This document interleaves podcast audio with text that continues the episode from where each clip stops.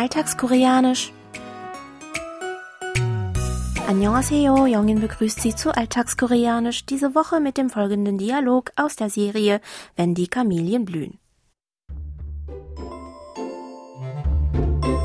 진짜 안 가봐요?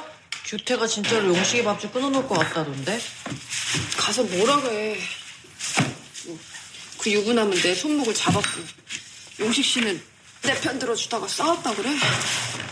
거기는 부인이 변호사잖아요. 용식이도 지 편이 있어야지. 아, 나 안 가. 아, 소문이라면 진짜 지긋지긋해. Zwischen Jungsik und dem Optiker Kyute kommt es zu einer Schlägerei, nachdem Jungsik ihn dabei ertappt hat, wie er Tungbek in ihrem Laden belästigt. Beide Männer landen schließlich bei der Polizei.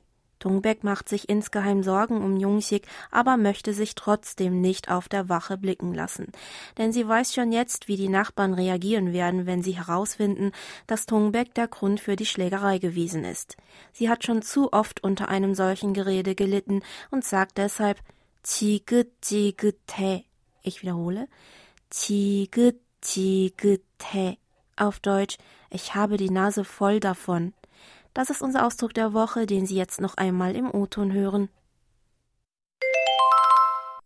지긋지긋해. 지긋지긋해. 지긋지긋해. 지긋지긋해. 지긋지긋해 besteht aus dem Verbstamm 지긋지긋하 des Verbs 지긋지긋하다 für abscheulich, ermüdend und schmerzhaft sein und der nicht höflichen Aussagenendung 여. 지긋지긋해. Noch einmal. 지긋지긋해. Heißt also wortwörtlich einfach, es ist abscheulich, ermüdend und schmerzhaft. Lauschen Sie noch einmal dem Original.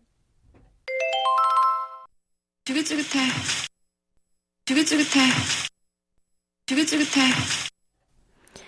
Eine bestimmte Situation ereignet sich wiederholt und zu oft, sodass der Sprecher das Ganze nun unerträglich und abscheulich findet. Er hat einfach keine Lust mehr, immer wieder dasselbe durchzumachen. In diesem Sinne wäre der Ausdruck ins Deutsche natürlicher übersetzbar mit Ich habe die Nase voll davon oder Ich habe genug davon.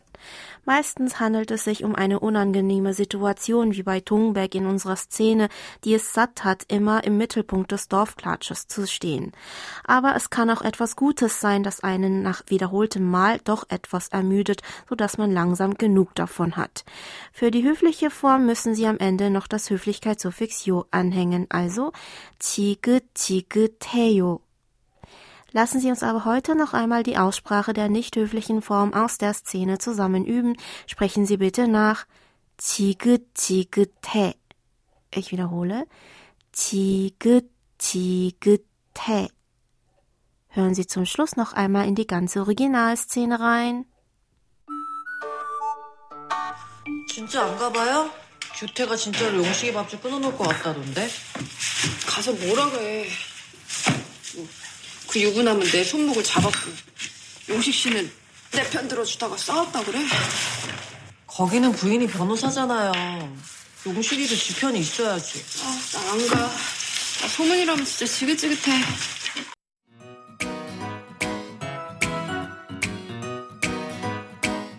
Das Video zur Szene und alle Infos zum Nachlesen und Hören gibt es wie immer auf unserer Webseite. Für heute verabschiede ich mich von Ihnen. Bis zum nächsten Mal.